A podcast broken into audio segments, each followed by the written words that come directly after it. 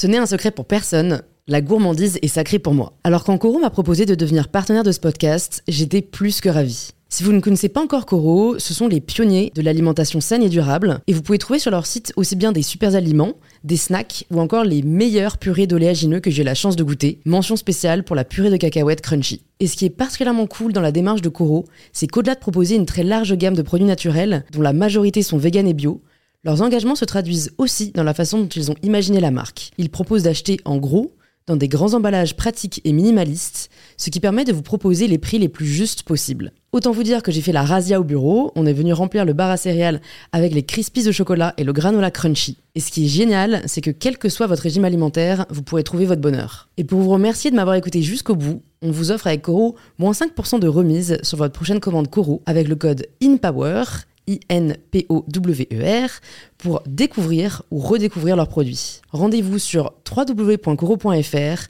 et surtout, régalez-vous.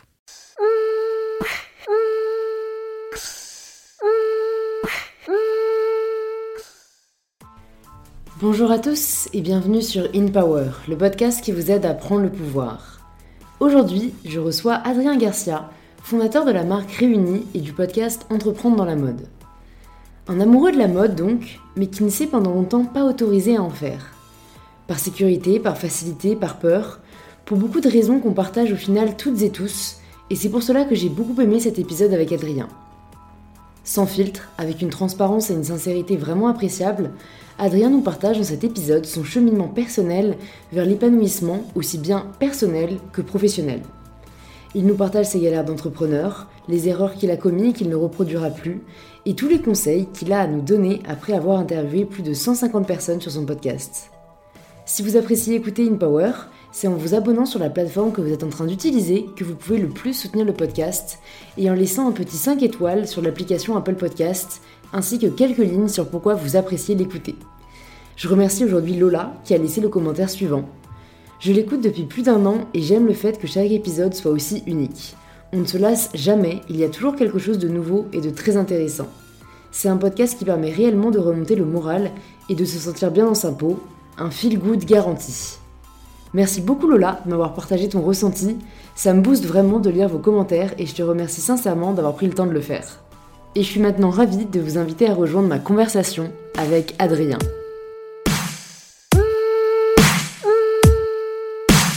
Bonjour Adrien. Bonjour. Bienvenue sur InPower, ou plutôt re-bienvenue, parce que si jamais vous avez écouté l'épisode d'il y a deux jours, vu que ce podcast sortira bah, demain, Mm. euh, vous savez qu'on a eu un petit couac niveau son avec Adrien, donc il a gentiment accepté de revenir euh, sur InPower. Du coup, bah, je vais le laisser se présenter de la façon euh, dont il souhaite à tous nos auditeurs et nos auditrices. Ah Bah, bonjour à toutes et à tous. Euh, donc moi je m'appelle Adrien, j'ai 33 ans, je suis euh, un homme, je vis à Paris, je suis fiancé euh, à Alice depuis quelques temps, on va se marier. Et euh, je suis également, euh, alors ce que je fais c'est que je suis podcasteur, j'ai un podcast qui s'appelle Entreprendre dans la mode et j'ai également euh, lancé ma marque de prêt-à-porter pour femmes euh, récemment qui, qui est co, enfin, qui est cofondée avec mon frère et puis il y a d'autres personnes qui me donnent un coup de main mais mes deux activités principales en ce moment c'est podcasteur donc avec Entreprendre dans la mode et entrepreneur. Ouais, écoute, je savais pas du tout, tu vois, que t'avais cofondé avec ton frère, tu m'avais brièvement dit qu'il t'aimait, Ouais. mais Mm. est-ce que euh, ça a été dès le début, tu as voulu le cofonder avec lui, ou ça s'est fait au fur et à mesure Non ça s'est fait au fur et à Ouais, mesure. après qu'il t'ait Ouais. donné des coups de main, tu t'es dit au final, euh, associons-nous Ouais, en fait, c'est, euh, ça s'est fait assez simplement. Euh, Julien, il me suit. euh, il va- ça me fait marrer parce que je, je me projette déjà, il va écouter et ça va, ça va, ça le faire marrer. Mais ce qu'on n'en parle pas beaucoup jusqu'à présent, parce que c'est un vrai sujet, ça. De, est-ce qu'on se met en avant tous, etc. Qu'est-ce qui incarne, qu'est-ce qui, Mhm. incarne pas, et on pourra peut-être en reparler plus tard. Mais en tout cas, Julien, il m'a rejoint. Enfin, il a toujours été là. Julien, euh, on est, on est une famille. Euh, on est une famille où on, on s'entraide beaucoup, on partage beaucoup, on est très proches euh, les uns des autres. Et, euh, et avec, avec le projet Entreprendre dans la mode, Julien n'a jamais été très loin dans l'écriture des newsletters. C'est quelqu'un qui, qui adore écrire. Euh, c'est un grand littéraire euh, et il adore, euh, il adore écrire. Il prend beaucoup de plaisir à faire ça. Et donc euh, moi, tout au, au contraire, je suis pas très bon. J'écris pas très bien. Surtout, je suis très mauvais. euh, je fais beaucoup de fautes d'orthographe. J'aime bien écrire, tu vois, et je pense que je suis assez percutant quand j'écris. Mais lui, il, est, il a un niveau, il a un level euh, x10 quoi. Et donc, euh, avec Entreprendre dans la mode, il m'a toujours aidé, il a toujours écouté les, podcasts, il m'a toujours filé un coup de main. Et au moment où j'ai lancé euh, Réuni, il s'est bien rendu compte, et moi aussi je me suis rendu compte, que la tâche est tellement immense que tout seul, j'y arriverais pas, quoi. Enfin, mmh. j'arriverais pas à me donner les moyens d'arriver à faire quelque chose qui soit à la hauteur de, nos, de, de, mes attentes. Mmh. Et, euh, et en fait, l'été dernier, je reçois un coup de fil à un moment et il me dit Adrien, euh, je, vais, euh, je vais quitter mon job actuel. J'en ai, j'en ai marre, j'ai fait le tour de la question et j'ai envie d'entreprendre. Et, euh, il se trouve que Réuni, ça me botte beaucoup, ça me parle beaucoup. Et hum, donc moi, j'aimerais bien te rejoindre dans l'aventure. Et moi, j'étais hyper surpris, je m'attendais vraiment pas du tout à ça, même s'il m'avait déjà donné des coups de main, etc., sur le sujet. Et, et en même temps, c'était une évidence, tu vois. Mmh. C'était tellement évident, et puis on est tellement proches, et on s'entend tellement bien, et, et c'est un, un, mec qui est tellement intelligent et qui a, qui a, tellement de valeur ajoutée que je me suis enfin c'était un no-brainer quoi. je me dit bah oui tout de suite, bah on fonce quoi. Trop cool. Ouais. Du coup, tu pensais au début euh, te lancer seul. C'est-à-dire que tu t'es rendu compte au fur et à mesure que c'était trop compliqué. Enfin, en fait, je me demande, vu que comme hmm. on en reparlera, mais tu avais interviewé euh, plus de 100 personnes avant qui ont entrepris dans la mode, euh, qui, je pense, bah, beaucoup avaient dit que c'était très difficile d'entreprendre seul. Est-ce que toi, tu t'étais quand même dit ça et pourquoi hmm. t'avais pas fait le choix tout de suite de t'entourer? Parce que hum, parce que je trouve que trouver la bonne personne pour le faire, c'est hyper difficile. Hmm. Euh, et que je pense qu'il faut mieux partir seul que mal accompagné. Et que je me suis rendu compte avec Entreprendre dans la mode aussi que, et je crois que la plupart disent la même chose, il faut donner l'impulsion. Toi, tu donnes l'impulsion, tu te lances, et rapidement, il y a des gens qui, voudront construire avec toi. Tu vois mm. ce que je veux dire? Mm. Et je l'avais déjà entendu plusieurs fois, euh, et d'ailleurs, peut-être qu'on y reviendra encore, mais euh, dans, je crois que c'était dans un, mon coach, quand j'ai fait un, gros travail sur moi-même, euh, de développement personnel, qui m'avait dit ça. Il dit lance-toi, lancez-vous. Je pense que c'est Tony Robbins aussi qui dit ça. Lance-toi, et tu vas te rendre compte rapidement qu'il y a des gens Sois ambitieux, il y a des gens qui vont t'aider à construire cette ambition avec toi. Mm. Et en fait, je l'ai vu à chaque fois que, que j'ai démarré quelque chose, que ce soit avec entreprendre dans la mode, il y a des gens qui naturellement sont venus vers moi et m'ont dit Est-ce que je peux te donner un coup de main? Est-ce que je peux t'aider à préparer les interviews? Est-ce que je peux te faire les notes des, des, interviews? Est-ce que je peux euh, participer d'une manière ou d'une autre? Et donc, euh, je l'ai vérifié une première fois, et avec Réuni, c'est exactement la même chose. À partir du moment où tu fais quelque chose qui a du sens euh, et tu, tu donnes, tu t'engages avec passion, et ben naturellement il y a des gens qui viennent vers toi. C'est hmm. c'est fou. Hein. Ça se vérifie, ouais, je suis d'accord. Et, c'est gratifiant parce que tu dis bon, ça veut dire que je, ça part à d'autres personnes. Et euh, tu vois, alors réunis, on a, on a trois semaines, on a quatre semaines et on reçoit des, des, euh, des CV. Les gens veulent bosser pour nous tu dis mais enfin moi je m'attendais pas du tout à ça. Hmm. et d'un côté je me dis bah c'est hyper gratifiant parce que ça veut dire qu'on fait envie que les gens y croient qu'ils ont envie de se projeter avec nous ils ont envie de, de nous aider à accompagner. En même temps on leur dit bah enfin on s'attendait pas à ça quoi. C'est un peu tôt peut-être. Faut qu'on là on est en phase de test on est encore tout hmm. petit on n'a pas les moyens etc donc c'est c'est étonnant. Et en fait euh, voilà c'est ce qui s'est passé je pense avec euh, avec mon frère et avec d'autres gens tu vois. Ouais et du coup, je m'étais aussi demandé quand tu présenté Réuni, euh, tu l'as précisé, pour l'instant, c'est une marque de prêt-à-porter pour femmes. Ouais. Qu'est-ce qui t'a décidé à te lancer euh, pour la femme? Parce que c'est vrai que moi j'avoue, enfin tu vois, je, crée, euh, mm. je développe ma marque de lingerie. Pour moi c'était une évidence de m'adresser aux femmes parce que j'en suis une et parce que ça me parle beaucoup plus. Et qu'honnêtement, euh, si je devais m'adresser aux hommes, je saurais pas trop mm. comment et quoi faire. vous, quelle a été la réflexion derrière Et est-ce que tu comptes rester dans ce domaine ou, mm. élargir? Bah écoute, moi je me suis toujours projeté comme designer de, pour femmes. Je, je, pense que ça vient, dans, ça vient de l'enfance. Euh, enfin, ou ça vient peut-être de l'adolescence, mais je me suis toujours projeté pour les femmes. Je sais pas, j'aime les femmes, j'adore euh, les, les, voir marcher dans la rue, je trouve qu'elles sont hyper élégantes. J'ai une émotion à chaque fois que je vois une femme qui est, euh, qui est bien habillée, élégante, qui est, qui est radieuse. Et pour moi, c'était une évidence. J'ai toujours voulu dessiner et, habiller les femmes. Et, ce qui est marrant avec Réunis, c'est qu'il y a plein de garçons qui se sont appropriés le pull. Et il y a plein de garçons qui ont acheté le pull en précommande. Et là, donc, on se pose vraiment la question de se dire, alors on, fait quoi? On est unisexe, on est gender fluide, on reste sur la femme, etc. Et je crois que on va plutôt aller sur du gender fluide. Euh, on va continuer à être une marque de prêt-à-porter pour femmes, mais on sera gender fluide, donc c'est-à-dire qu'on va penser nos pièces pour qu'elles soient aussi portées par des, par des mecs. Mm. Et, euh, et, tu vois, nos, premiers clients, les mecs qui sont nos premiers clients, c'est des gens de la mode, bien sûr, euh, qui ont une affinité avec, avec le vêtement et qui, et qui comprennent et qui voient. Alors, c'est peut-être un, un, peu féminin et peut-être un peu efféminé parce que Moi, j'ai toujours voulu faire des vêtements qui soient féminins, euh, mais il, il, il, adopte quand même, quoi. C'est fou.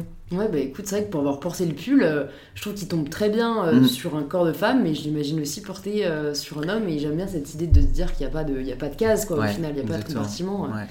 Du coup, tu, tu m'avais dit aussi, mais tu viens pas du monde de la mode à la base. Non. Est-ce que tu pourrais partager aux personnes qui nous écoutent Qu'est-ce qui a fait que, euh, voilà, il y a un peu moins d'un an, tu t'es dit euh, maintenant euh, je vais créer ma marque de mode mm. et, un peu même avant ça, tu t'es reconverti au final dans ce secteur Ouais, en fait,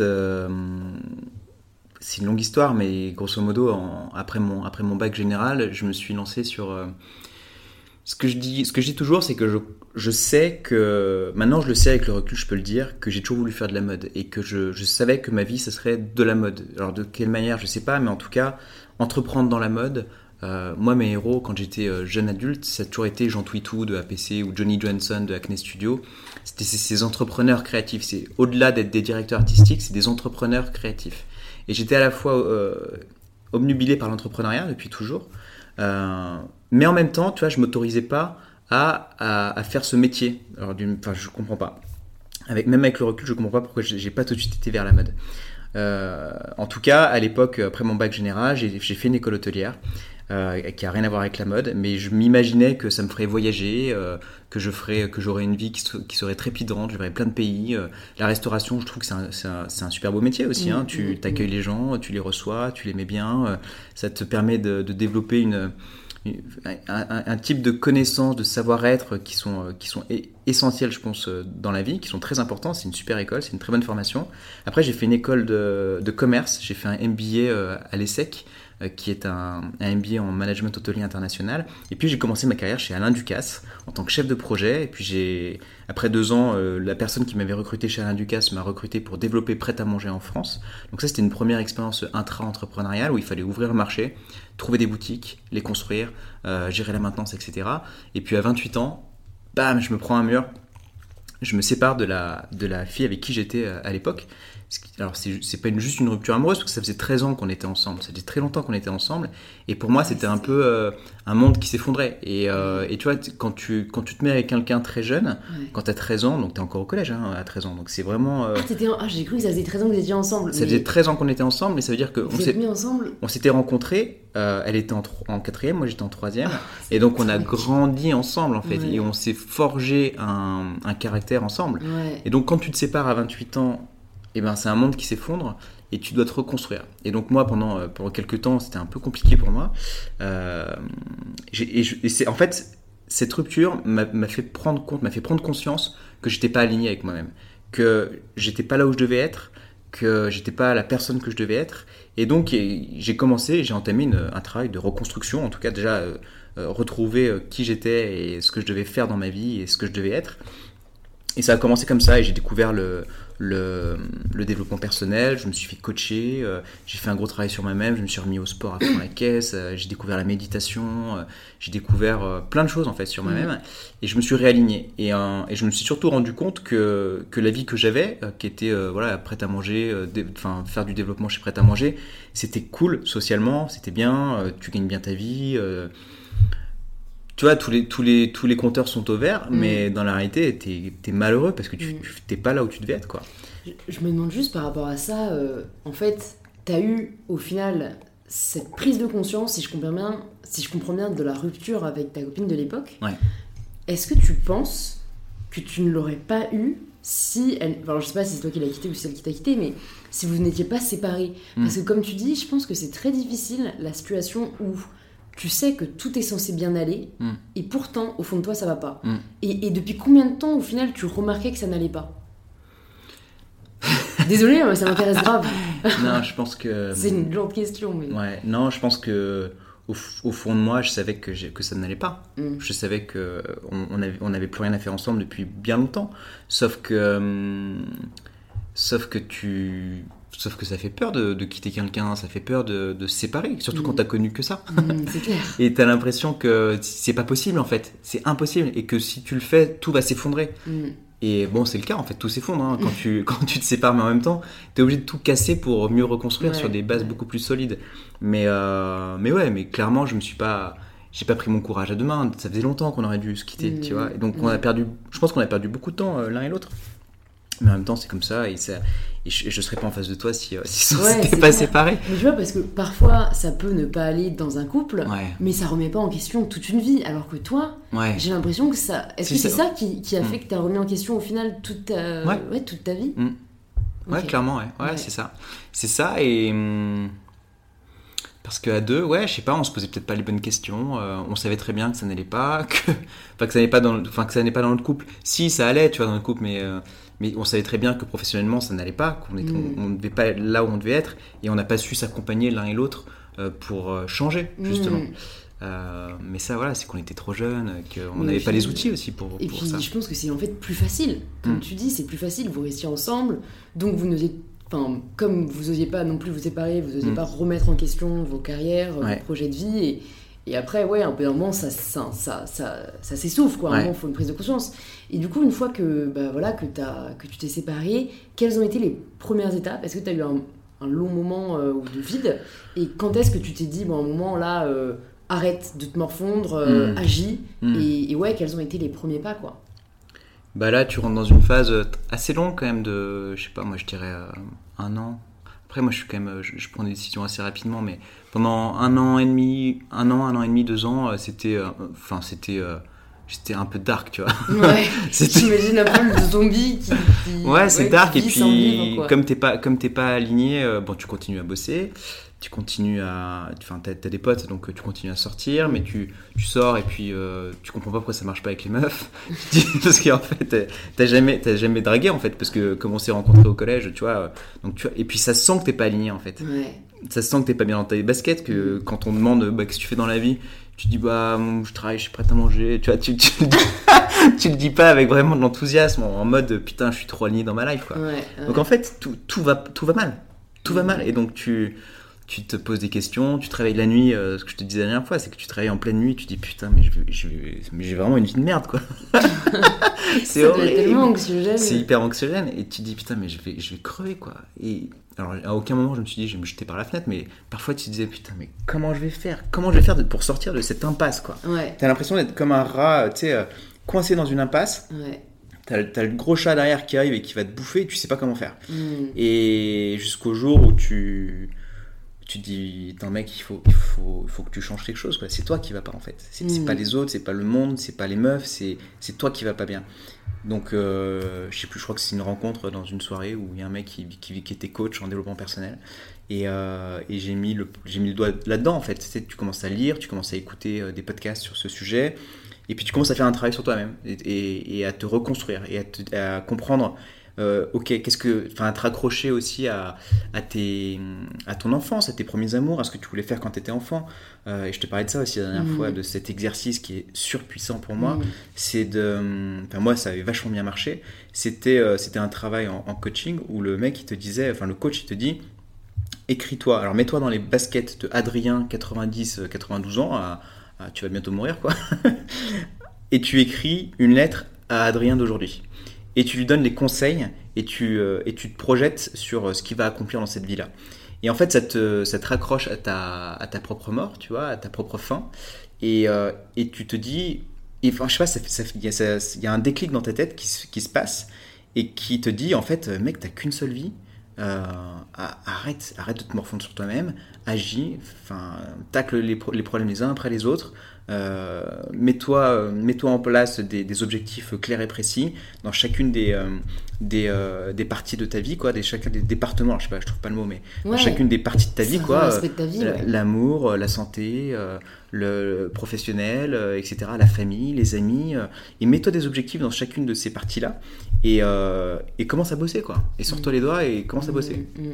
Et, et c'est c'est parti de là, en fait. Ouais, et c'est parti de là, et après, euh, ouais, t'as gagné en fait en confiance, et, et je pense que c'est en faisant qu'on va mieux aussi, quoi. C'est en se rendant compte que c'est un peu ça la seule option, et il y a un truc qui me parlait beaucoup que tu m'avais dit aussi la dernière fois, c'est euh, que t'avais toujours eu cette impression que il allait se passer des trucs cool dans ta vie, Ouais, que t'allais entreprendre, Mm. mais que t'avais, t'as l'impression que ça allait te tomber dessus. ouais. Et ouais, je t'avais dit, c'est marrant, euh, ce discours, beaucoup d'amis me, le, Ouais. me le disent. Et moi, j'essaie de leur dire, autant que faire se peut, que il y a que qui ont les clés de leur vie en main en fait. Mm. Et toi, ouais, comment, enfin, est-ce que tu peux m'en dire plus du coup sur ce sentiment? Et, et qu'est-ce qui a fait qu'au final, euh, t'as fini par comprendre que c'était pas un jour euh, le destin allait euh, agir pour toi, mais c'est Mm. toi qui allais le prendre en main? Ouais. Euh, c'est vrai que j'ai pendant longtemps, euh, toute ma vie de, de- de jeune homme, et quand j'étais avec, avec cette, cette, cette fille, avec Chloé, pendant longtemps, ouais, je me disais, en fait, je, je vis pas ma vraie vie, tu vois, je, je- ça, va se, ça va se retourner, et je, je- finalement, je vais, je vais avoir une vie cool. Je suis pas dans le bon film, bientôt je, suis- on va ouais, changer. je suis pas dans le euh, bon film, dans le mais je pense qu'on va me remettre dans la bonne salle euh, d'un moment à l'autre. Et ça va me tomber dessus, et, ça, et comme par magie, il va se passer quelque chose. quoi. Euh, J'étais très attiré par, ces, par ce milieu créatif, par faire des choses de, avec mes mains.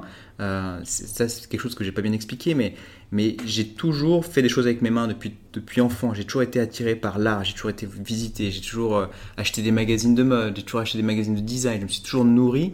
Et j'ai toujours entamé des projets, mais j'allais jamais jusqu'au bout parce que je, tu sais, j'avais, on avait créé un truc qui s'appelait la femme française. On avait, on avait protégé un, un- une URL, la femme française. On Ouais. voulait faire une espèce de, Un, de un mode. matchise, un net-à-porter, euh, tiens, euh, e-commerce, magazine, etc. C'est un truc que j'ai que j'avais voulu faire mais qu'on n'a jamais fait.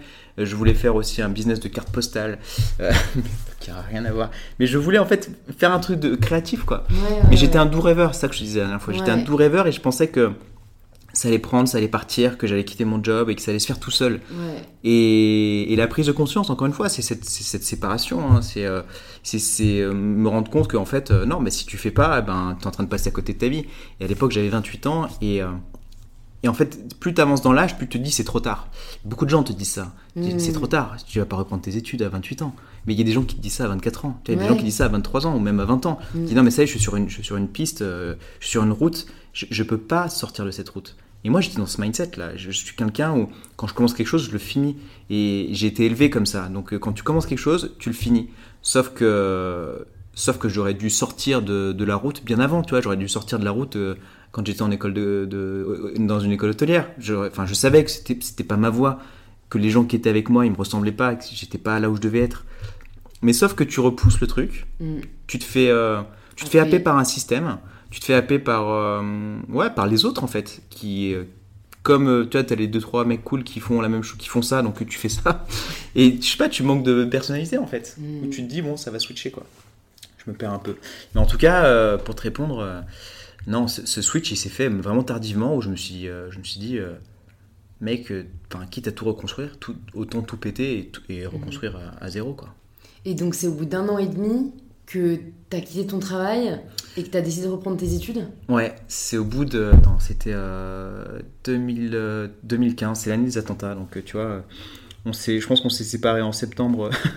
Ça, on refait le, film. Ça a été plus rapide que, que, je, te dis, à mon avis. Je pense qu'on s'est séparés en septembre 2014.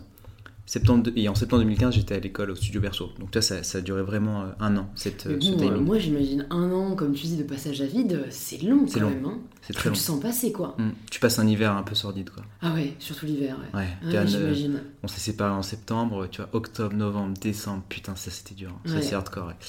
Et euh, mais bon, tu vois, en espèce d'un an, j'ai- réussi à retourner le truc. Euh, j'ai fait ce travail sur moi-même, ça a été assez rapide. Et en- c'était quoi C'était en ouais, en, en mars, je crois. Je me rappelle en mars parce qu'on s'était, euh, on s'était mis d'accord parce que on s'était mis d'accord avec mon avec mon collègue Thomas. Thomas, Pour- si tu nous écoutes. Ouais, Toto, Thomas Munoz, euh, de se barrer de la boîte. Euh, parce qu'on est, on arrivait aussi à la fin d'un cycle. Euh, on avait participé à l'ouverture de Prêt à manger en France. Et tu sais, toutes les, toutes les aventures entrepreneuriales, c'est toujours hyper excitant au début. Mm. Les 1, 2, 3 ans, c'est super excitant parce que t'es tout, tout seul, tu fais tout. Euh, c'est- pas du tout structuré, donc tu touches à tout et c'est hyper excitant parce que tu as l'impression de vivre euh, une aventure extraordinaire. Parce que tu ouvres les marchés, tu ouvres des boutiques euh, et ton impact, il est direct, il est Mhm. hyper excitant. Sauf qu'au bout de 3 ans, eh ben, on avait commencé à recruter un directeur financier, un directeur des ressources humaines, un directeur euh, travaux, etc. Et toi, t'as- ton spectre de, de compétences, il, il se réduit vachement. Mm. Donc on arrivait à la fin d'un cycle. Et, euh, et je me rappelle en mars, on se dit, c'était ridicule, on se dit, euh, Thomas, euh, bon, on, on va le faire à deux. J'adore la lâcheté humaine dans sa plus grande euh, splendeur. Et on prend rendez-vous avec, euh, avec mon boss. c'était risible. Euh, et, on, et on se dit, bon, bah, Stéphane, euh, écoute, euh, on a décidé qu'on allait partir. Ouais, c'est ça. C'était ridicule. Et, euh, et bon, finalement, il, tu vois, il- là, je me rappelle mon ancien boss. Après, on est resté en contact et on est devenu, on est devenu, enfin, on est resté très proches. Mais à l'époque, il disait non mais les gars, enfin, qu'est-ce que vous me faites là? Vous êtes, vous êtes ridicules. On va prendre rendez-vous tous les deux, enfin chacun, chacun l'un après l'autre, et puis on va discuter, tu vois. Ouais, ouais, ouais, ouais. Mais en tout cas, on avait annoncé le truc. Et après, bon, là, on a négocié nos départs. Euh, Thomas est parti, lui, chez, euh, dans une autre boîte. Pas concurrente directe, mais il est parti chez une autre boîte. Et moi, j'ai réussi à, à décrocher une, une petite rupture. D'accord. Ça n'a pas été simple, mais euh, ça Ouais. s'est fait. Et, euh, et moi, c'était obligatoire pour pouvoir euh, faire la suite, quoi. Ouais. Parce que, parce que j'avais besoin de finances pour payer mon école, mon, mon appartement, etc. Ouais. Et, et donc je suis parti, je crois, je suis parti de, de, de prêt à manger, enfin, je me rappelle, je sais plus c'était quoi la date. Ça doit être le 11 septembre. Ah ouais. Et le lendemain, j'étais à l'école et j'étais en cours de tricot. Ah ouais. Ouais, direct. Overnight. Overnight. Et est-ce que là, tu t'es senti à ta place? Ah bah là. euh, Bah ouais, franchement, ouais, j'étais dix fois plus à ma place là, même si j'étais avec des, des gens qui étaient beaucoup plus jeunes que moi. Moi j'avais 28 ans euh, et des gens avaient entre 17 ans et, et 28 ans aussi, parce qu'il y avait, il y avait pas mal de reconversions aussi. J'étais au studio Berceau. Et, euh, mais ouais, j'étais beaucoup plus à ma place. En fait, j'étais. Ouais, c'était une délivrance totale, quoi. Parce que ça me parlait. Tu vois, on Mhm. parlait de, on parlait de mode, on parlait de collection. J'étais dans mon élément, quoi. Je me disais, putain, mais j'attends ça depuis si longtemps. Ouais. Pourquoi j'ai attendu si longtemps, quoi? Je suis débile, je suis trop con. Bah après, euh, j'allais te dire, euh, tant mieux, tu vois. Mm. Aujourd'hui, au final, je suis pas sûre que tu regrettes, tu vois. Ah non, mais pas une seconde. Parce non. que tu serais peut-être pas là sinon, et puis c'est cool, mais moi j'ai un peu cet euh, esprit aussi, euh, au final un peu masochiste, de me dire c'est toujours mieux quand il y a eu l'attente derrière. Hmm. Tu vois, Ouais, Noël, bah. moi je préfère euh, les 24 jours avant Mm. que le jour même au final. Et bon, bien sûr, euh, au final c'est toujours mieux si on fait ce qu'on aime dès le début, tu vois, mais tu savoures encore plus si t'es passé Ah, par ouais. euh, voilà, la frustration et que t'attendais ça. Et, euh, et du coup, à partir de quand tu lances ton podcast Entreprendre dans la mode? Bah, c'était assez long en fait, ce que j'ai fait. euh, donc j'ai fait j'ai- en 2000, euh, ouais, 2015, je rentre donc au studio Berceau. Euh, donc là, t'apprends le métier. hein. Il, faut, il faut vraiment comprendre que tu pars de zéro. Mm. Tu, tu réapprends tout, mais c'est c'est hyp- c'est hyper intense, c'est hyper excitant parce que tu, tu fais tous les musées, tu vas à la bibliothèque, tu fais des recherches, tu fais des collections, tu fais plein de collections, tu apprends à coudre, tu apprends, à, à, t'apprends à dessiner. Parce que moi, je savais pas dessiner non plus, tu vois. Mm. Même si j'aimais bien ça, je savais pas dessiner. Et tu, tu, tu te cherches en fait, tu, t'apprends à comprendre ce que t'aimes, ce que t'aimes pas, etc. Et à trouver ton identité à toi. Donc tu vois, dans le travail de reconstruction, ça marche. C'était vachement, c'était vachement efficace Ouais, aussi pour moi. Ouais. Euh, et, euh, et donc, en, je fais une première année. Euh, L'été, tu as deux mois de vacances. euh, bah, j'ai rien fait. Enfin, j'ai rien fait. Si, j'ai fait un road trip. euh, j'ai fait ça. Je voulais faire un stage, mais j'ai pas trouvé de stage. J'étais un peu dégoûté. Et puis la deuxième année, euh, je tanne. Alors, ce qui- ce qu'il faut bien dire aussi, c'est que pendant toutes ces périodes-là, j'ai sollicité plein de cafés avec des gens. Euh, pour comprendre, je me suis vite rendu compte que pour aller plus vite que les autres, euh, il fallait que je rencontre les gens qui faisaient la mode sur Paris. Et donc, je sollicitais sur LinkedIn, j'essayais de me faire, enfin, des, des intros à gauche, à droite. Et je, je rencontrais les gens pour comprendre leur métier. Et... Parce que je me suis vite rendu compte que c'était. La mode, c'est hyper compliqué en fait. Il y a plein de métiers différents. C'est euh, c'est- massif. Tu sais pas par quel bout le prendre. Et boire des cafés avec les gens, pour moi, c'est la meilleure façon d'apprendre sur une industrie. Euh, et puis, il y avait un mec aussi dans un blablacar qui m'avait dit, ça c'est un, super conseil que j'ai appliqué euh, tout de suite. Il m'a dit, Adrien, alors ça c'est quand même la magie de blablacar, c'est que tu fais des rencontres qui sont assez ouf. Le mec il m'avait dit, Adrien, t'es en pleine reconversion, profites-en pour rencontrer un maximum de gens, sans rien avoir à leur demander.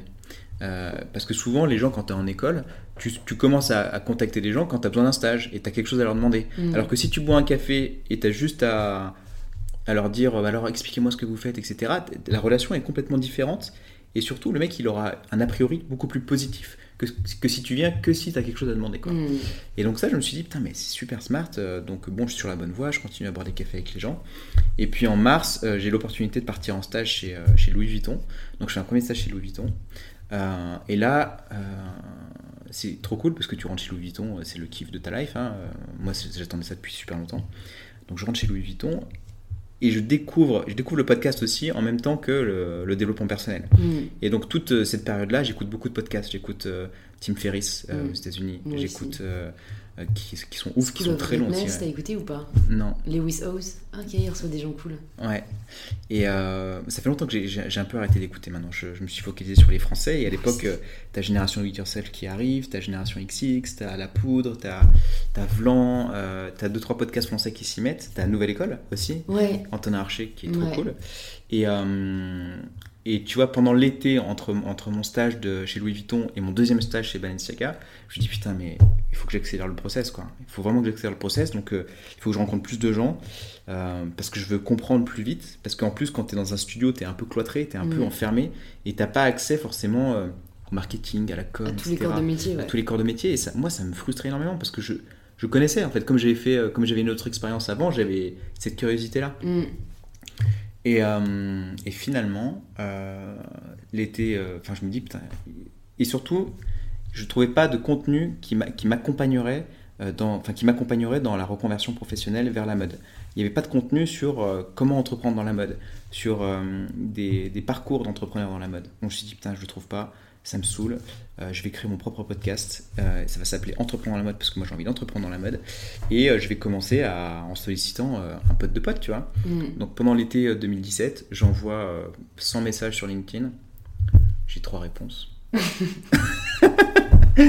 et là, as, je me rappelle, tu as un pote de pote donc, qui, accepte. Et il y a Adrien Penso qui est le deuxième interview. Et puis le troisième, je crois que c'est Zoé Le Boucher de Admise ou, ou, Dada, comment elle s'appelle Diane Ducasse. Et en fait, je commence comme ça, quoi. Et petit à petit, ben, tu ben, tu t'améliores, quoi. Et, et surtout, tu, tu, comprends. Enfin, tu mm. comprends plein de choses.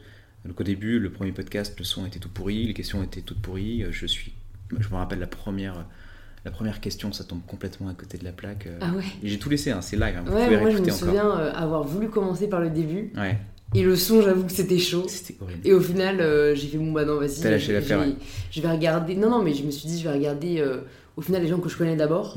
Et euh, t'as raison, ça s'est très vite amélioré. Et, et puis ce que j'aime bien au final aussi dans ton podcast, c'est qu'on sent que c'est très euh, naturel et spontané. Mm. Tu vois, moi j'aime pas trop, après c'est personnel, les interviews en fait, les mm. trucs trop, trop carrés. Mm. Et toi, bon, même si on voit qu'il y a un fil rouge, tu vois, t'as as des cris du cœur, on sent que tu t'intéresses vraiment et, et, ouais, ça se ressent. Bah, euh, c'est ça ce que tu disais tout à l'heure, c'est que moi j'attendais, ça fait tellement longtemps que j'attends ce moment-là. Donc, euh, quand je rencontre mes héros, des gens que j'ai que j'ai que je suis depuis 10 ans, tu vois, mm. genre Vanessa Seward ou Ramdan Touami ou euh, enfin plein. C'est des gens que je regarde, mais euh, comme un enfant, tu vois, qui, qui, fantasme leur vie, quoi. Et donc quand tu les rencontres pour la première fois, bah, t'es comme un dingue et tu as envie de leur poser plein de questions, donc c'est hyper authentique comme truc. Et ça, on avait un peu parlé aussi la dernière fois, mais de toutes ces interviews et de mm. toutes ces rencontres, Qu'est-ce que t'en as ressorti qui t'a aidé? Euh, Est-ce que toi-même, je sais pas, tu te faisais un peu euh, des, des, débriefs de ce que tu avais appris après un épisode Ou est-ce que tu te faisais un peu une feuille de route des, des conseils que tu pouvais garder et glaner comme tu savais que, bah, in fine, un jour tu voulais entreprendre dans la mode, mhm. et euh, voilà, c'était juste en fait ouais, des, des, bonnes pratiques ou des conseils mhm. à, à, nous partager, ça, peut être, ça peut être cool. Tu connais déjà les réponses, donc. Je me souviens d'un en particulier, mais euh, on sait jamais que. Hmm. T'en as d'autres qui te soient venus à l'esprit Ouais, non, j'ai répété un peu la même chose malheureusement, mais euh, alors j'ai pas, j'ai pas fait, j'ai pas tenu le carnet. Ça, je me suis, je l'ai pas fait. Euh, Moi, je le fais pas, mais tu vois, je me suis dit pourquoi pas le faire en fait? Ouais. C'est comme lire, tu vois. Hmm. J'ai lu plein de fois que c'était bien de d'avoir un petit carnet de notes quand tu hmm. lis un livre. Je sais pas, moi, je pense que la lecture, j'ai tellement commencé en, enfin, par plaisir que j'ai vraiment du mal à avoir ce mm. réflexe de prendre des notes, mais je pense qu'au final, ça te sert quand même beaucoup, quoi. Tu vois, il y a tellement de gens qui nous disent des trucs intéressants. Sur le coup, on retient, on se dit qu'on va retenir. Ouais, mais et le cerveau, il peut pas tout retenir, il peut pas tout stocker. Alors, je suis sûre que ça nous aide, tu vois, de noter au fur et à mesure. Et... Bah, moi, j'aimerais bien le faire, mais je le fais pas. Et alors, à vrai dire, moi, je réécoute pas tous mes épisodes, et comme je suis dans le, dans le moment présent, je n'emmagasine pas forcément. Mais ce que je retiens, en tout cas, pour te répondre à, ta question précisément, c'est que tous les gens que j'ai interviewés, c'est des gens qui étaient, euh, qui étaient passionnés, qui avaient le feu en eux. Euh, c'est surtout des gens qui se foutent du regard des autres, et ça, c'est quand même un truc, moi, que j'ai. Euh, que j'ai gardé longtemps mm. en moi, qui m'a beaucoup freiné de penser, de, de, faire attention à ce que pensent les autres de mm, toi. Mm. Et ça, c'est quand même un sujet qui est, qui est insupportable et qui, et qui limite beaucoup de gens. L'ambition aussi tu te rends compte que les gens qui réussissent vraiment, c'est des gens qui, sont, qui veulent bouffer le monde, tu vois. enfin juste avant, là j'étais en interview avec, avec Lisa Chavi de Livy. Elle te dit droit dans les yeux, je veux être la plus grosse marque de luxe accessible de lingerie du monde.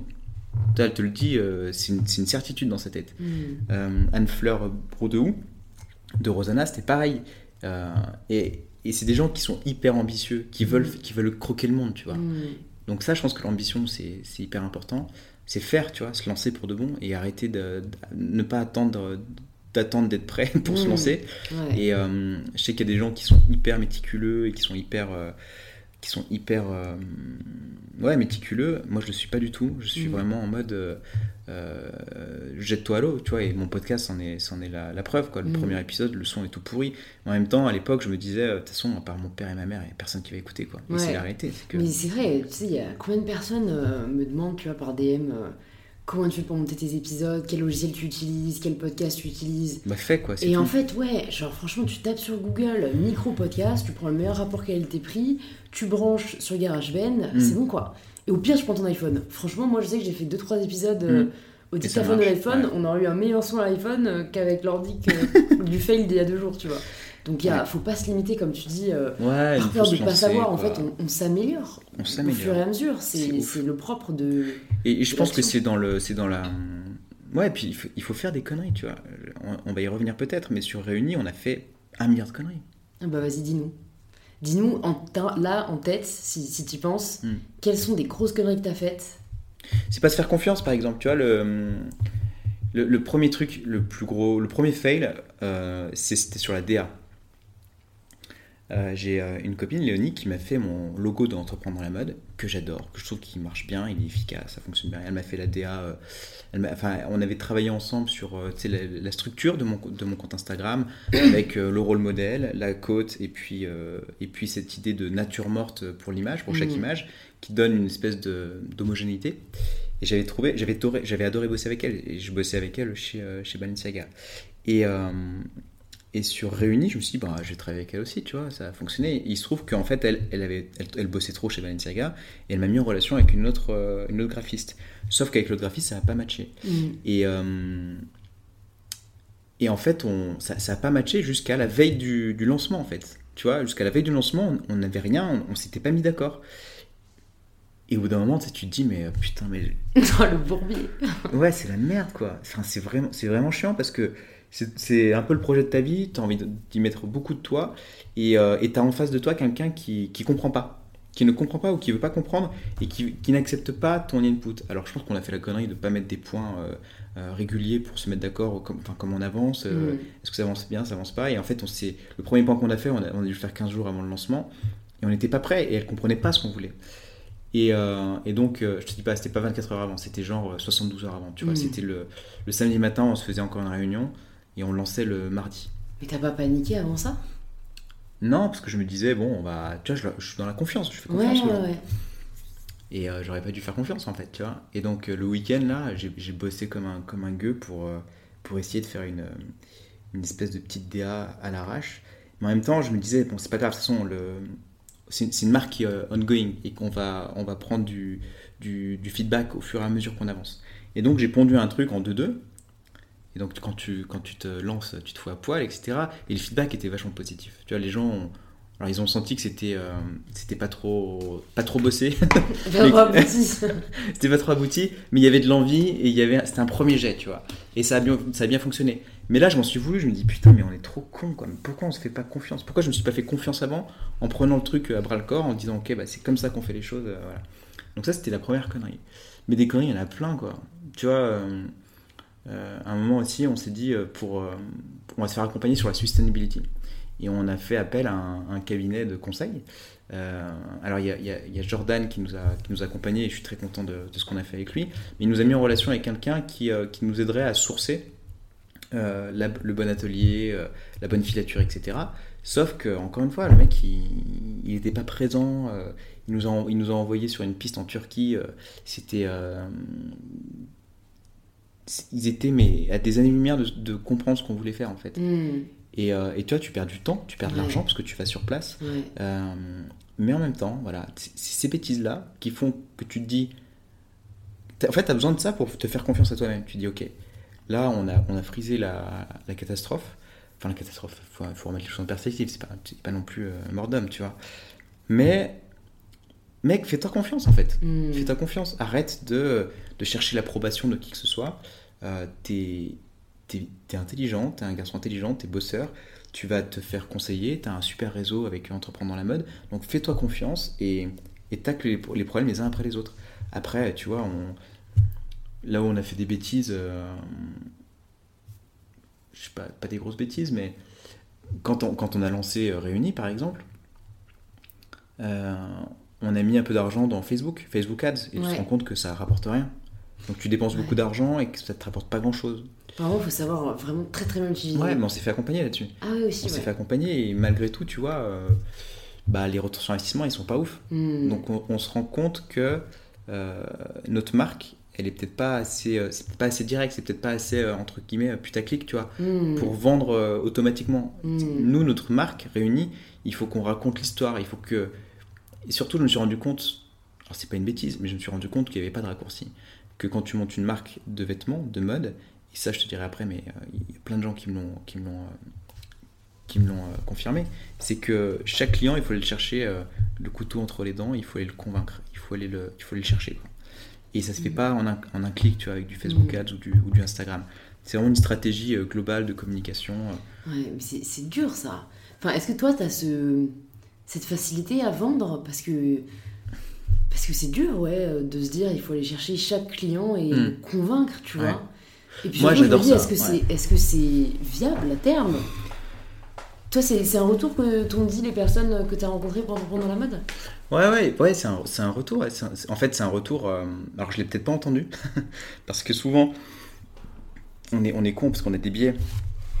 Toi, tu vois, le, tu vois euh, et, on- et nous tous, on voit la, la réussite a posteriori. Ouais. Tu vois, moi, enfin, j'interviewe des gens, ils ont réussi, quoi. Tu vois, Mhm. j'interviewe pas. J'ai eu interviewer des gens au tout début, au démarrage, mais la plupart des gens que tu retiens, bah, tu, enfin, si tu les interviews, c'est qu'ils ont réussi quelque chose, tu vois. Mhm. Donc, euh, ils sont au summum, quoi. Ils sont au sommet. Ils ont déjà euh, assis leur, leur base, euh, ils ont leur clientèle, etc. Et, hum, et je pense que ce que j'ai ce que j'ai dit aussi récemment dans un de mes podcasts, c'est que quand tu es un entrepreneur, tu es un optimiste et tu oublies les tout débuts. Ouais, c'est Tu vrai. oublies ces démarrages-là Mm. où il fallait chercher un client, enfin chaque client l'un après l'autre.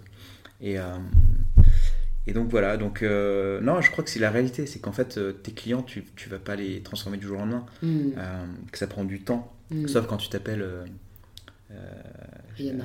Rihanna. Tu vois, Mais. Rihanna, elle part pas de zéro, enfin elle part pas de, de rien, tu vois, Mm. ouais, elle part pas de zéro. Mm. Elle a une grosse base, et quand euh, Rihanna, dis-lui, demande-lui comment c'était ses premiers concerts, etc. À mon avis, c'était pas tout rose, tu vois. Ouais. Donc euh, on part tous, on, on part jamais de zéro. Tu vois, moi je pars de ma petite base de- d'entre- d'entreprendre dans la mode. Entreprendre dans la mode, j'ai parti de zéro, je partais de zéro. Ouais. Euh, Moi, je suis partie de zéro à la base. hein. ouais, non mais là demain tu, tu lances ta marque, t'as as déjà une base, Je suis plus de zéro. tu pars pas de Mais zéro. comme tu dis, enfin le compte Insta, j'ai lancé, j'avais zéro abonnés. Tu Ouais. C'était. C'était moi voilà. qui voulais partager des trucs cool euh, Mm. qui, qui m'intéressaient. Et c'est important de le répéter, tu vois. Ça, j'en parlais euh, à un événement Girls in Biz euh, avant-hier, le troisième atelier. Quelque chose qui m'a beaucoup rassurée euh, aussi dans toutes les personnes que j'ai rencontrées et qui avait dit Alice Aguerri dans, le deuxième, dans le deuxième atelier Girls in Biz, c'est on a tous. on- en fait, personne d'entre nous ne sait ce qu'on fait. C'est qu'elle, elle est à la tête de The Family. Mm. Elle connaît énormément de gens, euh, beaucoup d'entrepreneurs que nous on regarde avec des grands yeux admiratifs. euh, Eux-mêmes ne savent pas ce qu'ils font. C'est non mais enfin beaucoup sont confrontés à des situations Qui n'ont jamais qu'ils n'ont jamais eues et en Mm. fait ils doivent improviser entre guillemets. Mm. Et ça je trouve que c'est hyper délivrant de se le dire en fait. On sait que tout le monde est humain, mais on se rend pas compte que vraiment tout le monde est logé à la même ancienne dans Mm. le sens où d'accord on n'a peut-être pas les mêmes problèmes, Mm. mais on a et souvent en fait même les problèmes qu'on a aujourd'hui, les gens sont passés par là, même Mm. ceux qu'on admire de ouf. Ouais. Et il faut pas utiliser ça comme une excuse pour se censurer en fait. Mm. Tu vois, se dire que nos problèmes sont trop gros, qu'on a des Mm. trop grands obstacles, ou que, je sais pas, on, on sait pas comment faire. Moi, je l'ai dit vraiment plein de fois. Je, je ne savais pas monter un épisode de podcast, je savais pas monter une vidéo, je savais Ouais. pas prendre de photos. Enfin, euh, c'est c'est toujours une learning curve, mais je pense vraiment que ça doit pas nous bloquer quoi. Sinon, on fait rien.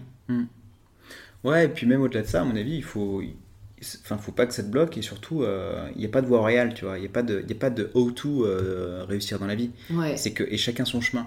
et moi, je le vis vraiment comme ça avec, euh, avec Entreprendre dans la mode. Pendant longtemps, je me suis dit, mais en fait, euh, putain, je suis un. Je suis une esbrouffe, quoi. Tu vois, le mec, euh, il rentre dans l'industrie de la mode via le podcast. C'est pas du tout la voie royale, mec. Normalement, la voie royale, c'est. c'est tu rentres en stage, tu, tu fais tes armes dans une grande maison, peut-être que tu deviens directeur artistique d'une maison, et puis ensuite, une fois que tu as été directeur artistique d'une grande maison, et ben, tu lances ta marque, tu vois. Mais en fait, non, en fait, il n'y a pas de voie royale. Ouais, ouais c'est certain. Et puis au-delà d'une voie royale, il n'y a pas de chemin unique tout court. Mmh. Mmh. Et ça, c'est hyper important. Et ça rejoint un peu ce que tu disais euh, sur le fait que tu avais peur de changer de route et que beaucoup de gens ont peur. Ils ont l'impression que du coup, c'est pas logique ce qu'ils font. Mmh. Mais on s'en fout. On s'en fout. Qui, qui, en fait, est capable de me dire ça, c'est logique Et du coup, en quoi ça légitime le fait que ça doit être fait comme ça et pas un autre moyen Et ça, c'est un truc, je pense, beaucoup de gens aussi ont du mal à se dire, euh, à accepter l'incohérence. Euh, c'est pas grave, t'es pas cohérente. Voilà, t'adores, euh, je sais pas, t'adores l'équitation, mais t'adores aussi le bricolage et mm. enfin, so what, tu vois. Et je pense, mais un peu ce que t'as eu aussi avec le fait que t'adorais la mode, mais mm. bon, t'as fait une école hôtelière, alors qu'est-ce que tu vas foutre dans la mode, mais au final, t'as gagné du temps à te rendre compte et à, mm. et à oser, quoi. Ouais. Et puis après, tu, tu regagnes le temps que tu as, perdu différemment parce que tu as, plus de, maturité, etc. Oui, c'est vrai. Et un truc que j'ai appris aussi euh, de, tous mes interviews, c'est la persévérance et la mm. régularité. Et, euh, et, la persévérance, je pense que c'est la clé en fait. C'est que ce qui fait la différence entre un succès et, un échec, c'est quand même souvent la persévérance. C'est qu'il y en a qui, qui, qui lâchent pas l'affaire. Qui lâchent pas l'affaire, quoi. Mm. Clairement, c'est ça. Parce que c'est, en fait, c'est jamais gagné. Ouais. Euh, tu vois, je vois Réunis, là, on est là-dedans en ce moment tu te dis, euh, putain, on a vendu 600 pulls, c'est beaucoup et c'est pas beaucoup. Et, euh, et, alors, je suis sûr qu'il y en aurait plein qui disaient, bah, c'est un échec en fait. Ça n'a ça ne, ça ça pas fonctionné aussi bien que tu l'espérais. Euh, donc, est-ce qu'on continue dans cette voie-là? Et, en fait, le, enfin, tu vois, la ligne, elle est, elle est hyper fine. Est-ce qu'on arrête ou est-ce qu'on continue? Hmm. Stop ou encore?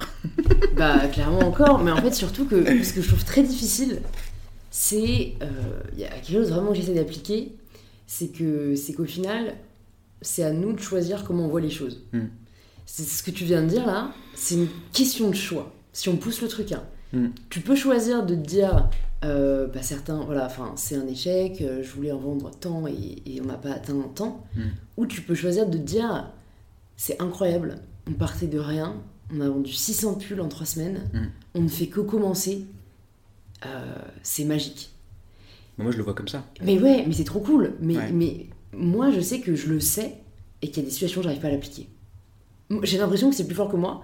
Et c'est là où je pense que le podcast de Clotilde Dussoulier change ma vie, euh, que mm. j'ai d'ailleurs reçu sur ce podcast, je pense c'est précieux parce que euh, elle montre un peu comment, entre guillemets, contrôler ses pensées, quoi.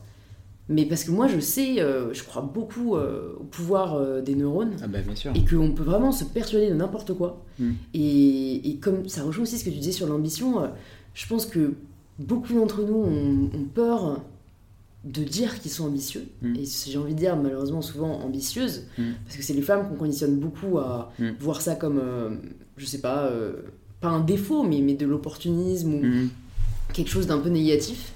Alors que euh, ce que j'ai retiré de pas mal d'épisodes que j'ai soit fait, soit entendu, dans n'importe quel secteur, et c'est ça que je trouve vraiment, vraiment puissant, c'est que j'ai entendu ça de chef pâtissier, j'ai entendu ça de sportif de haut niveau, et j'ai entendu ça d'entrepreneurs, c'est qu'ils avaient tous cette conviction, vraiment, qu'ils allaient faire quelque chose de grand. Hmm. Et en fait, il faut, faut pas avoir peur de le dire, faut pas avoir peur de le faire, parce que plus tu te persuades que c'est le cas, plus tu as chance que ça devienne vrai. Hmm. Et moi, tu vois, j'ai vraiment une déconstruction à encore avoir hmm. sur le fait de me dire, euh, ben, as le droit de te dire que tu vas devenir une énorme marque de lingerie qui révolutionne euh, un marché malheureusement beaucoup trop euh, discriminatoire et, mm. très peu euh, éthique. Mm. Parce que, parce que tu dis toujours qui je suis pour, pour dire ça, tu mm. vois. Mais je pense que c'est hyper important. Je pense que c'est une des clés de la réussite en fait. C'est que si t'es pas ambitieuse, et si tu te dis je vais juste faire mon petit truc dans mon coin, tu. Tu vas juste faire ton petit truc dans ton coin. Ouais.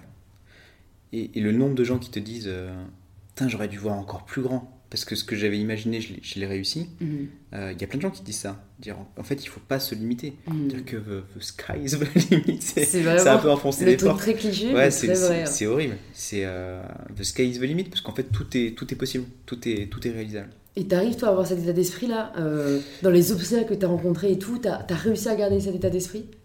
Bah. Si t'es là, oui. Hein, Ouais, ouais, carrément. Bah ouais. Moi, moi dans ma tête, c'est l'histoire de ma vie réunie, tu vois. C'est mm. quelque chose que je veux emmener très très loin et qui va, qui va aller très très loin. Alors, l'ambition, c'est pas forcément d'être le plus gros du monde parce que on est quand même dans cette idée de moins mais mieux et de décroissance, etc. Mm. Mais je suis persuadé qu'on aura de l'impact et qu'on sera, qu'on fera partie de l'histoire de la mode, tu vois. Mm. Comment est-ce que tu vois réunis dans 10 ans? Euh, bah, là, ce sera la première marque de prêt-à-porter pour femmes euh, en co-création et en précommande. Du monde, worldwide. Tu penses déjà à l'ouverture euh, Ouais, mais en fait, tu vois, je me dis, putain, on aurait dû, on aurait dû taper directement worldwide, mais plus fort. c'est la fille de Libye là, qui que, que, je viens d'interviewer, Lisa Chavi. Elle, a tout de suite dit, on sera une, une marque internationale. On va ouvrir trois boutiques en même temps. Une à Paris, une à New York, une à Los Angeles. Alors, ils l'ont pas fait, tu vois, parce qu'ils ont commencé par une première boutique à, Paris. Mais rien que de dire, de l'écrire, de dire, ok, le lancement de la marque, c'est une marque euh, worldwide. Ouais. Ben ça, c'est hyper puissant. En fait, ça fait un peu, je trouve que c'est un côté un peu, euh, un peu mesquin de dire, ok, bah, je, je, vais commencer par mon petit pays, tu vois. Et puis après, on fera euh, l'Angleterre, puis après, on fera la mm. Belgique, puis après, on fera l'Espagne. Mm. Non, en fait, ta cliente, c'est la même dans le monde entier. Bah, tu vois, moi, je suis pas sûre.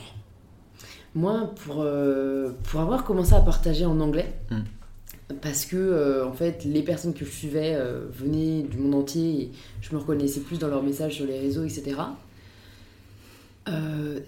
je suis repassée un switch français à la fois parce qu'il y avait des demandes et aussi parce qu'en fait, je me sens beaucoup plus moi-même et je, et, et, je parle beaucoup plus à ma communauté en fait. Hmm. Et honnêtement, je pense que c'est pareil dans la mode. Je pense que c'est pas le cas quand t'es déjà anglais ou américain. Hmm. C'est horrible, mais parce qu'en fait, euh, comme c'est devenu quand même la langue la plus parlée dans le monde et que, et du coup, c'est même si toi, donc que tu viennes d'Allemagne, d'Italie, de France, de Navarre, euh, tu, tu c'est pas ta langue natale, t'arrives entre guillemets à te projeter en anglais. Et donc dans des marques américaines ou anglaises. Mais euh, je pense que si tu veux bien marcher et bien comprendre ton marché, même si c'est deux mots différents, hmm. euh, je pense qu'il faut pas forcément commencer euh, big. Pour hmm. moi, euh, il y a une façon de s'adresser hmm. à, aux femmes, en l'occurrence, vu que c'est notre cas à tous les deux. En fonction des pays, c'est pas. Enfin, je sais, notamment la lingerie. La lingerie française, pas du tout la même chose que la lingerie américaine, pas du tout pareil que la lingerie allemande. Est-ce que c'est pas un biais Est-ce que c'est pas un manque d'ambition Est-ce que c'est pas un manque de. peut-être, hein, peut-être, mais moi je suis assez partisane du. je préfère je préfère faire mieux mhm. que worldwide. Que, que, enfin, je, franchement, j'aimerais, hein, et je pense que je ne sais quoi sera international, mais je vais commencer par, euh, en tout cas, la France dans le sens où, même si on va ouvrir mhm. le shipping euh, international, parce que, ben, rien que pour les personnes qui ne vivent pas forcément en France, mais tout sera en français au début, tu vois. Mhm. Parce que, euh, je, en fait, c'est même une préférence que de pas vouloir se brûler les ailes. T'imagines, tu dois maîtriser, ouais, toute ta com en français, puis en, tout en anglais, mais mm. euh, je sais pas. Mais nous, tu vois, par exemple, au début, on voulait partir euh, français-anglais, faire, faire, faire, le, faire les deux. Ouais. on s'est vite rendu compte que, putain, déjà, faire sortir des coms en français, c'était déjà sportif. Donc, bah, c'est très très sportif, quoi. Donc, on va se détendre un petit peu. Mais, non, mais je, te rejoins. après, c'est un peu. c'est un peu provocateur de dire ça. mais en même temps, je, mais en même temps, j'y crois, tu vois. Je me dis, dans 10 ans, on peut être Enfin, j'ai envie d'être le leader, tu vois. Et quand je te le mm. dis, ça me donne des frissons. Mm. Et j'y crois vraiment et je pense qu'on peut le faire. Et, euh, et j'ai envie d'être ambitieux à ce point-là pour euh, avoir un vrai impact mm. sur, euh, sur cette industrie. c'est vrai. Non, mais c'est vrai, moi, franchement. Toi aussi, sur le, sur le positif. ouais, et même sur la durabilité, tu vois. Moi, vraiment, je trouve que c'est. En fait, c'est horrible. J'ai même plus envie de porter mes fringues quand je vois les matières avec lesquelles elles sont produites. C'est dingue de dire qu'il y a un an, j'étais pas du tout sensible à ces questions. Mais une fois que tu sais, pour moi, tu peux plus faire semblant. Et, qu'est-ce qui t'a fait switcher, toi? C'est le, cost et. Euh, non, pas du tout. Moi, écoute, c'est marrant, je vais te le dire. Honnêtement, je n'ai jamais vu un seul documentaire sur le sujet. Jamais. J'ai pas le temps de regarder des films ou des séries, mais enfin, en tout cas, je, choisis de pas avoir le temps. Mais euh, non, moi, c'est me renseigner. Euh, j'y étais au final confrontée par les réseaux, comme beaucoup de choses dans ma vie, ce qui a été le cas avec le body positivisme et juste l'inclusivité et, mm. le respect des minorités de, de tous.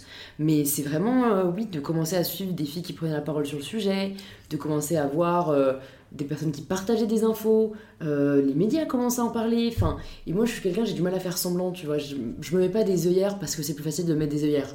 Au final, si, je me mettais au début parce que j'ai Mm. continué à acheter de la fast fashion euh, au Mm. début, mais euh, en fait, il y a vraiment eu un moment, je me suis dit, euh, c'est lâche en fait de ma part. C'est lâche euh, d'aller sur euh, Boo ou je sais pas quel autre site et de commander mes fringues et elles arrivent en deux jours chez moi et Mm. ça provient euh, de. Chine, Mm. euh, d'hyper loin et la qualité en plus c'est de la merde quoi. Mm. C'est de la merde, ça libère des microparticules euh, de plastique euh, quand tu les laves à chaque Ouais, lavage. Mm. Putain, il y a une autre façon de consommer et moi maintenant je rêve vraiment que dans 10 ans on s'habille tous et toutes En réunis. En réunis et en je ne sais quoi. N'oublie pas, il y a, faut, mettre, faut mettre quelque chose en dessous. Ouais, hein. bien sûr. ouais. Euh, non, mais vraiment, en te disant, en fait, vraiment, t'as le sentiment, tu portes ton truc, t'as pas honte de le porter, Mm. t'en es fier. Ouais. C'est bon pour ta peau, c'est bon Mm. pour la planète, c'est durable, Mm. ça a été fait dans des super bonnes conditions. Enfin, ouais, moi, ça devient un truc, euh, tu vois, on peut en parler longtemps, quoi. Mm. Mais, euh, et toi, est-ce que ça n'a pas été trop dur d'allier. euh, parce que franchement, euh, je pense, hein, c'est comme moi, Tu te j'ai rajoutes réfléchi pas. à la durabilité à chaque étape du Mm. processus. Mm. Euh, pour les, les matières, pour euh, le, enfin, le façonnage, Mm. pour l'emballage, Mm. pour la livraison.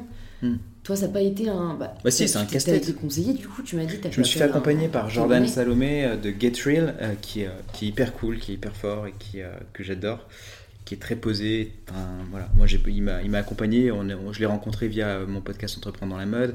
On s'est rencontré une première fois, une deuxième fois, et, et on a vraiment matché. Et, euh, et ouais, parce qu'en fait, c'est dur, c'est hyper difficile, et il faut être très humble parce que, tu vois, au début, euh, avec Réunis, on s'est dit, mais en fait, euh, c'est qu'une question de volonté. Mm. Euh, nous, on va faire du recyclé, on va faire du made in France, on va, on, va, on va prouver au monde entier que c'est facile. Et c'est pas facile du tout. Et c'est pas facile du tout. Et parce que tu te confrontes à quel recyclé c'est cool, mais c'est beaucoup c'est full polyester. Ouais, Quand c'est pas que- quand c'est pas full polyester, Oh, bah, les fibres elles sont trop courtes, donc ça bouloche et ça dure moins longtemps. Il y a une problématique de durabilité, euh, De le- teinture. de teinture, de made- le made in France, c'est cool, mais en fait des ateliers qui veulent bosser avec des petites marques, bah, il n'y en a pas 36 000. Ouais. Quand elles veulent bien bosser avec toi, elles te mettent 5 mois dans la vue pour un proto. Ouais.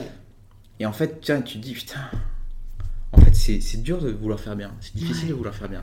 Donc il faut vraiment avoir beaucoup de persévérance. Et, et en même temps, tu dis, je peux pas, je peux pas faire autrement parce que c'est ma croyance, c'est l'ADN de ma marque.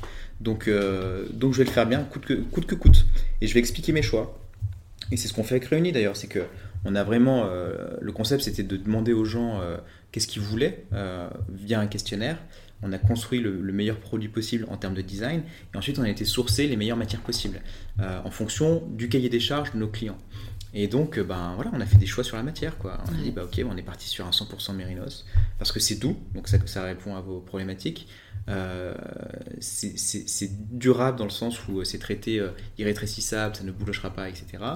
Euh, mais c'est pas du recyclé. Et le mérinos, il vient d'Australie.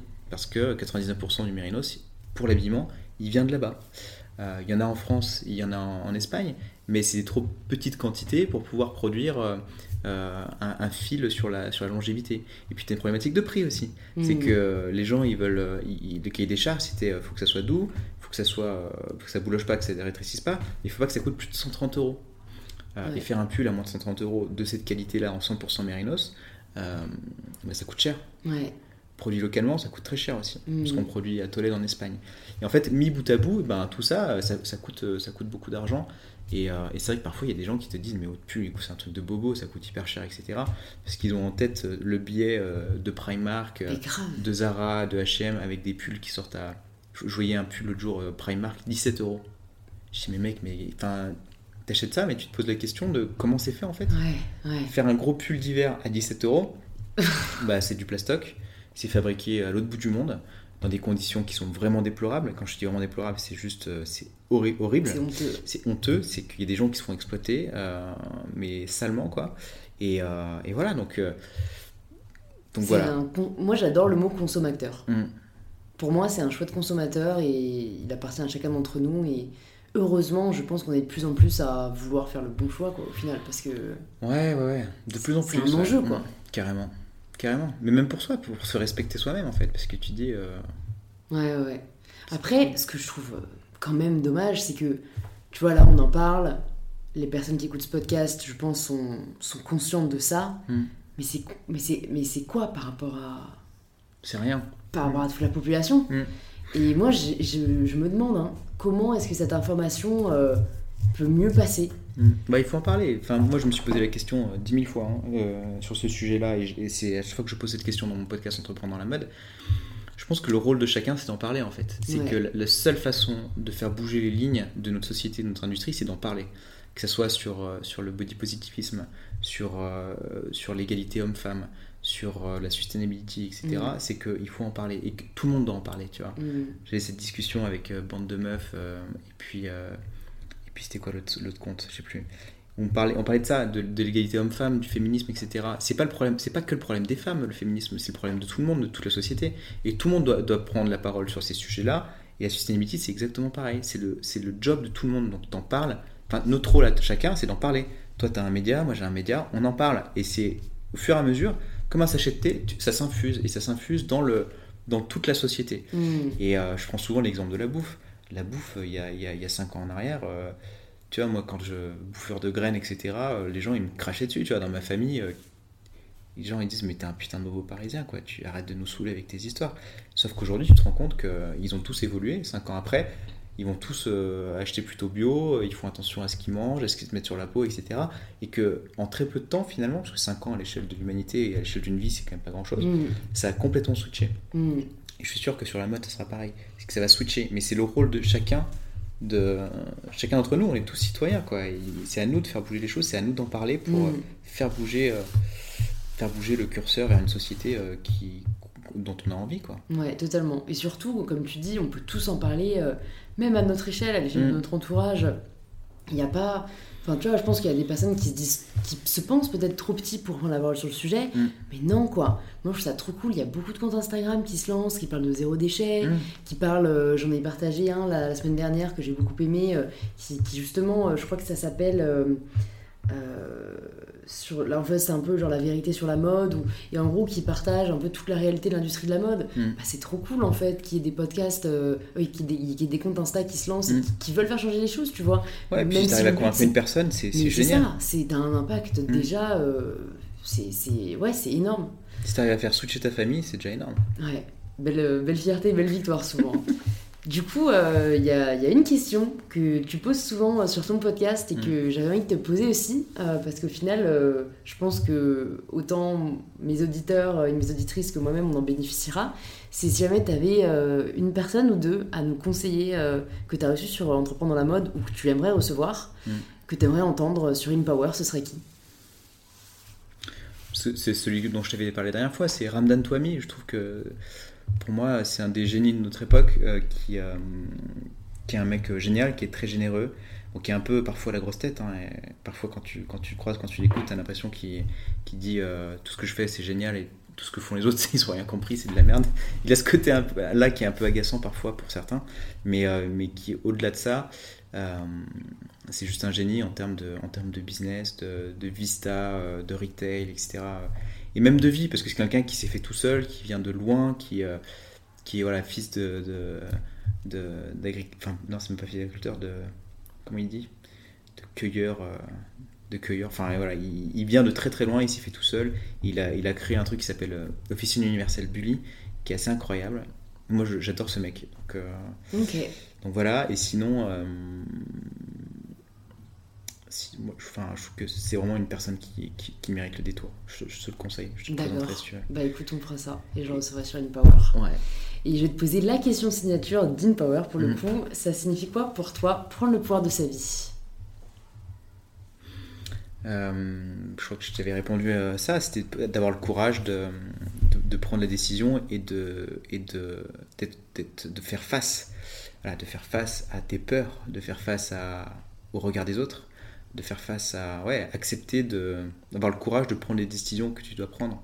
Et moi, ce que, quand j'ai switché, euh, c'était ça, c'était de dire euh, à ton patron, est-ce que tu peux me faire une rupture conventionnelle parce que je veux changer de vie, je veux faire de la mode. Tu vois, tu le regardes dans le blanc des yeux comme ça et puis il te regarde comme ça, il fait.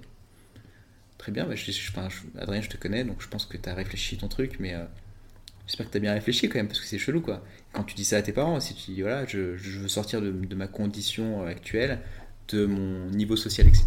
euh, Enfin, de- pas de mon niveau social, mais en tout cas de mon, de mon job, etc. ouais. Et je veux recommencer à zéro.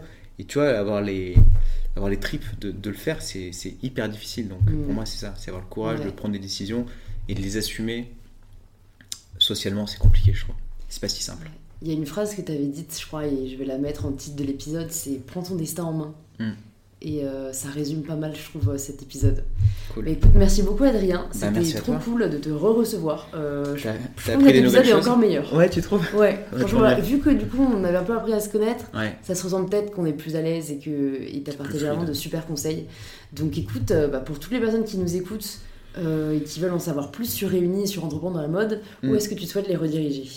Ben, sur www, enfin, www.reuni.co pour, pour la marque et, euh, et sur Entreprendre dans la mode euh, sur Instagram ou sur toutes les plateformes de podcast. hein. Enfin, sur la même plateforme, sur la même plateforme sur laquelle vous écoutez euh, In Power, vous tapez Entreprendre dans la mode et vous tomberez sur euh, 150 épisodes et Ouais. plus. ouais. Il y a- vous avez pas mal à écouter là, trop Ouais. cool. Je mettrai tout ça dans les notes du podcast et je vous conseille vraiment d'aller checker Réunis parce que c'est un peu, je trouve, le cadeau idéal pour Noël. Ah. Et on a compris, homme comme femme au final. Donc trop Et c'est cool. jusqu'au 3 décembre, donc il Dépêchez-vous, faut, se- faut se dépêcher, il vous reste quelques jours. on fait ça. trop cool. Merci beaucoup Adrien. À très Merci vite. à toi, salut Merci beaucoup de vous être joint à nous pour cette conversation avec Adrien. Si elle vous a plu, vous pouvez nous le faire savoir en partageant un post ou une story sur Instagram en nous taguant arrobase @inpowerpodcast et arrobase entreprendre dans la mode. Ça nous permettra de pouvoir interagir avec vous et vous remercier personnellement. Vous pouvez aussi partager cet épisode à deux personnes autour de vous qui pourraient être intéressées ou inspirées. Et je vous conseille également fortement d'aller voir le site de Réunis pour découvrir les pulls durables que lance Adrien en précommande jusqu'au 3 décembre. Je vous remercie de m'avoir écouté jusqu'au bout, ça fait vraiment plaisir et je vous donne rendez-vous la semaine prochaine pour un tout nouvel épisode d'InPower.